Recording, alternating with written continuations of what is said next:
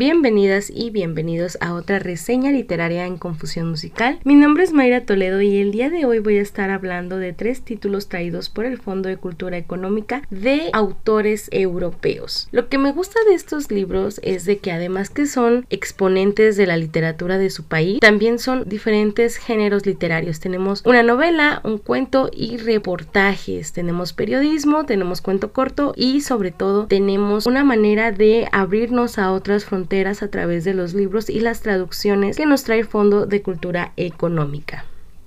El primer libro del que les voy a hablar se llama El ángel callaba de Heinrich Boll, que este libro para empezar es muy rico en el sentido que fue escrito justo después del término de la Segunda Guerra Mundial entre 1945 y 1950. Pero ¿por qué no se tiene una fecha exacta de este libro? Es porque se publicó después de la muerte del escritor Heinrich Boll, de incluso fue su familia quien a los 75 años del natalicio de este autor intentó ya por fin que este libro diera la luz porque durante el momento en el que se escribió las editoriales no querían ningún libro que hablara sobre la guerra o sobre temas bélicos. Heinrich Boll fue escritor de la posguerra alemana y recibió el premio Nobel de literatura en 1972. ¿De qué trata El ángel callaba? El ángel callaba se sitúa primeramente en Alemania unos meses antes de que termine la Segunda Guerra Mundial en mayo de 19 1945. El personaje principal,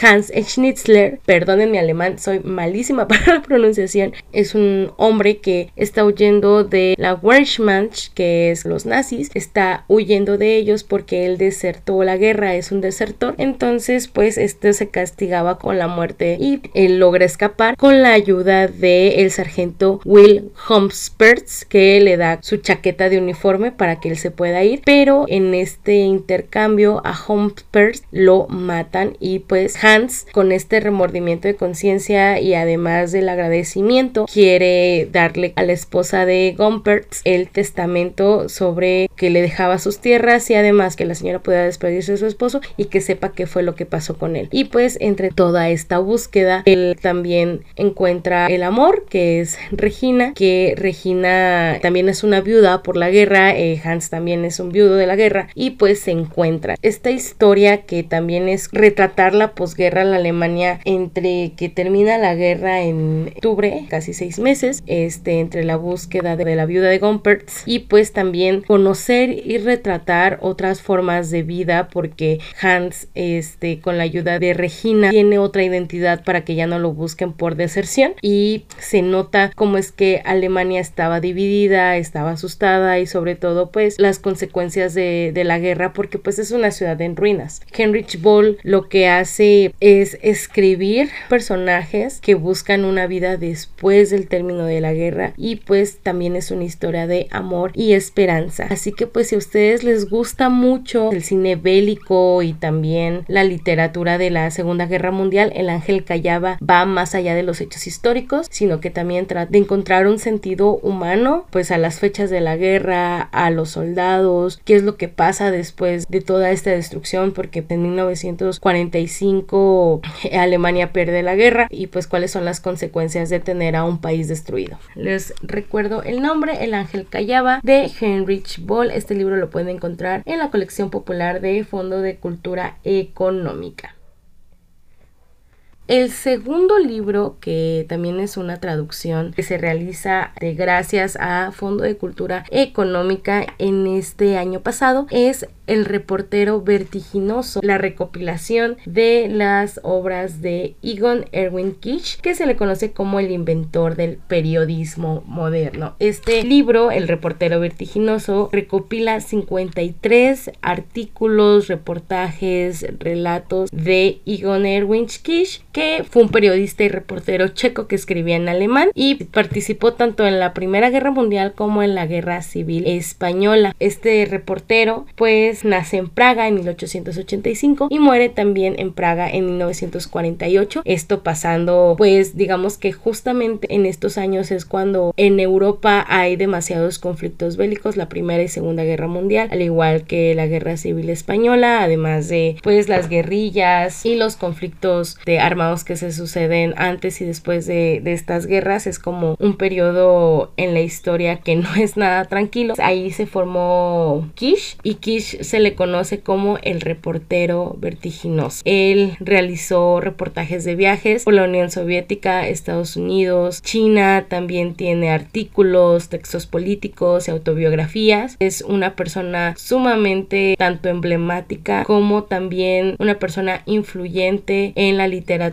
y en el periodismo de manera internacional. Incluso cuando sucede la, la Segunda Guerra Mundial, él huye hacia Francia y en Francia un cónsul mexicano le da una visa para estar en México y pues así es como él también viene a México durante un rato y pues es, publica Descubrimiento de México que también es una narrativa tanto de viaje como de crónica. Si a ustedes les gusta mucho el periodismo, más allá de la nota diaria, seguro El vertiginoso será un libro que les llene, o sea, aunque, se, aunque sean relatos no actuales, sino también de la guerra y del día a día de Kish, les va a dejar un gran sabor de boca. Es como también nosotros tenemos aquí en este lado en Latinoamérica a Gabriel García Márquez, que también él empezó como reportero, empezó como periodista. Pues Kish es de la misma manera en la que escribe. Al decir que es el inventor del periodismo moderno, la narrativa que tiene sí es muy fluida, es muy, no es colorida, pero sí da varios detalles, no es solamente